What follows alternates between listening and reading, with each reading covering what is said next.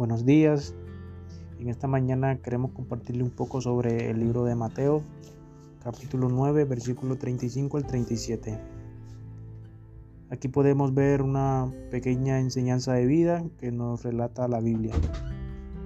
Aquí miramos cómo Jesús es el Maestro. Jesús predicaba y enseñaba al reino de los cielos. Jesús sanaba toda dolencia y enfermedad que perturbaba a sus hijos. Es, tan, es tan grande la misericordia de Jesús para con nosotros, que sin importarle los pecaminosos que seamos, Él nos sigue amando. Nos ama tanto que dio su vida por nosotros, para que fuésemos salvos y para que tuviésemos vida eterna.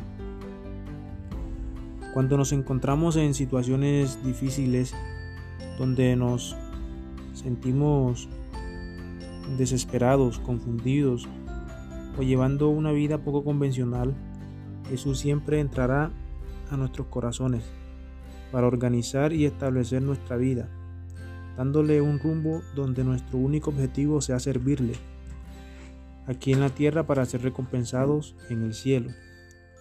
Jesús derrama su amor y su gracia en nosotros. Podemos decir que Jesús se glorifica cuando ve que estamos cumpliendo su palabra, cuando le enseñamos a otras personas que Jesús es el camino, la verdad y la vida, y que Él es el único ser maravilloso en el que encontramos paz y amor. Jesús ama a todos sus hijos